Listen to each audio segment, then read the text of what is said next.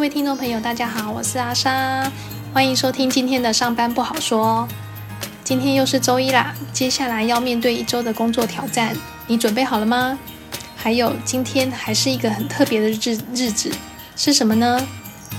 今天是下半年度第一个工作天，上半年度已经过了呢，今年已经过了一大半，来到下半场。大家上半年定的目标跟计划都有完成吗？我自己呢，除了偶尔会上天下创新学院的网课以外，还会上一些其他有兴趣的网课，像一些跟自己工作有关的新知识的研讨会。嗯，我认认为呢，应该要呃随时的与时俱进。那还有一些读书分享会，我有兴趣的。另外呢。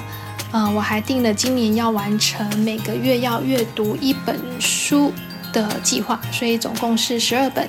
那今年上半年呢，我有读了看了嗯吴淡如的人生实用商学院，然后还有一本呃 John Lee Dumas 的一本翻译书，是普通人的财富自由之道。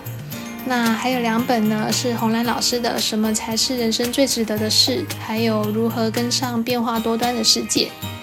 那另外一本呢，就是跟我工作有关的啦，是好序列好歌写的专案管理，玩一场从不确定到确定的游戏。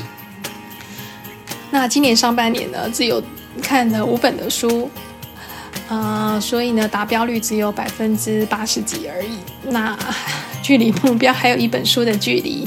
所以呢，现在要加紧脚步，追赶一些。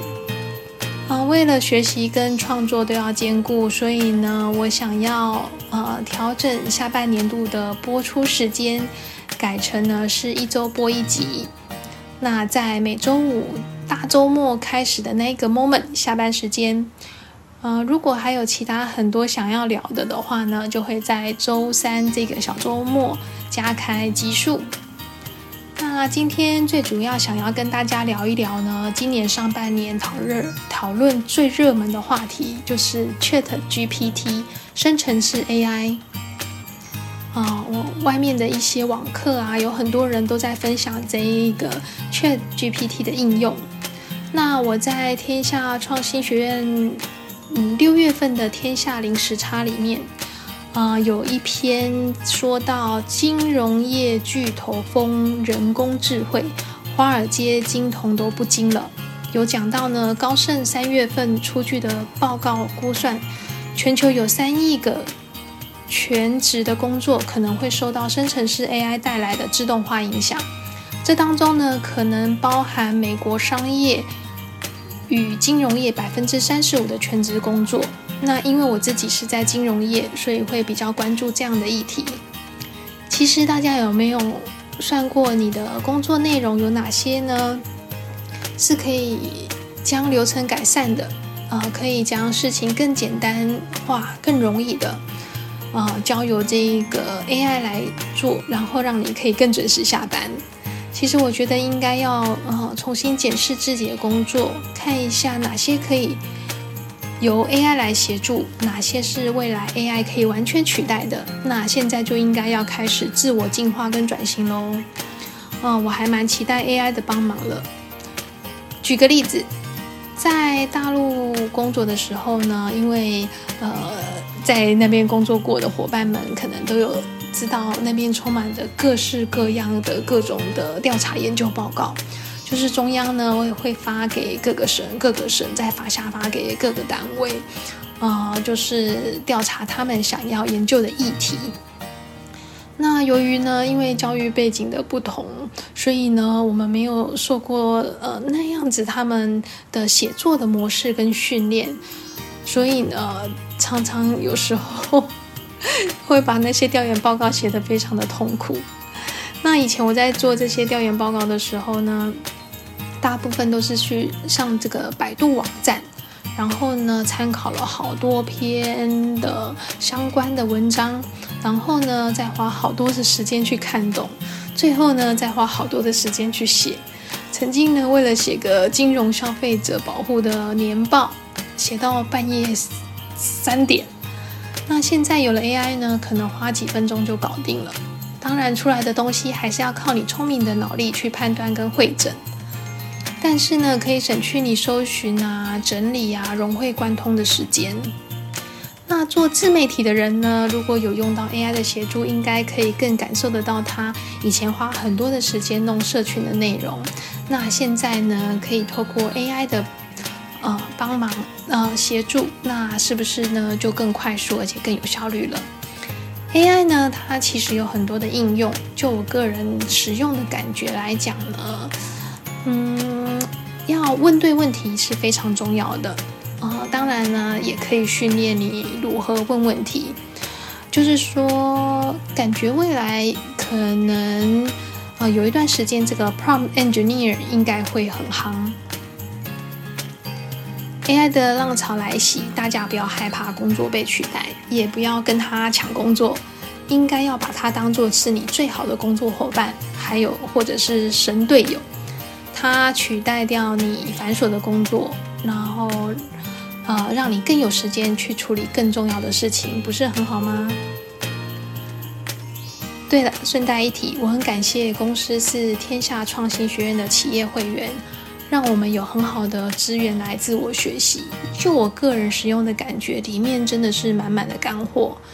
呃，时间到呢，如果没有进去上上课，会有点焦虑。我常常跟同事分享说：“诶，公司的升官的考试啊，我不看，我不读，我不会焦虑。但是呢，太久没有上天下创新学院的课呢，我会。比如说，以前我也曾经跟主管分享过，里面有关一些领导跟管理的那个区块，那些课程，不管是不是主管，嗯，我觉得每一个人都要看。”那因为呢，它会帮助领导人呢去了解员工在想些什么，也能够帮助员工去理解领导人有时候的处事立场。那能够让呢互相彼此相互的了解，更有助于双方的沟通。但是呢，我每次看到这个后台的数据啊，我的上课排名大概都是排在前百分之一，那表示呢。假使公司有一万个人来说好了，那我是那前一百名。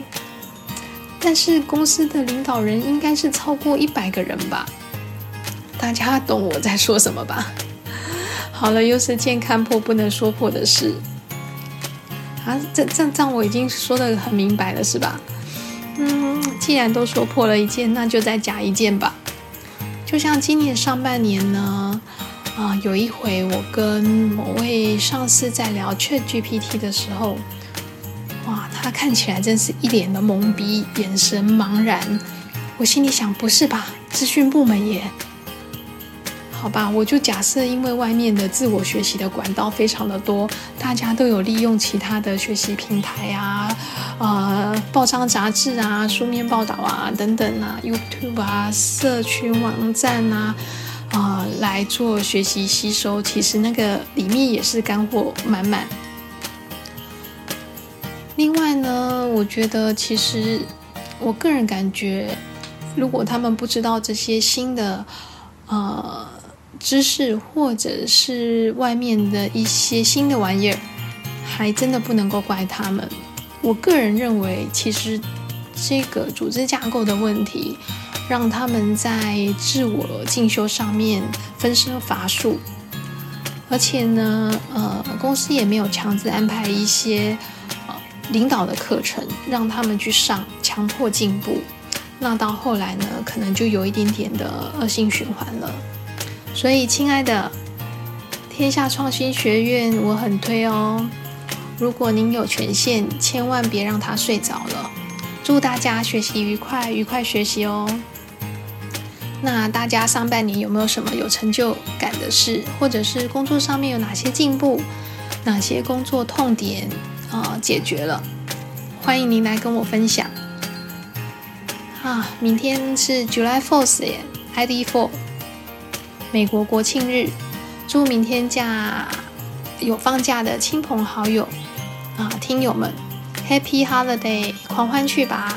我也好想放假。今天的分享就到这里，我们中午见喽，拜拜。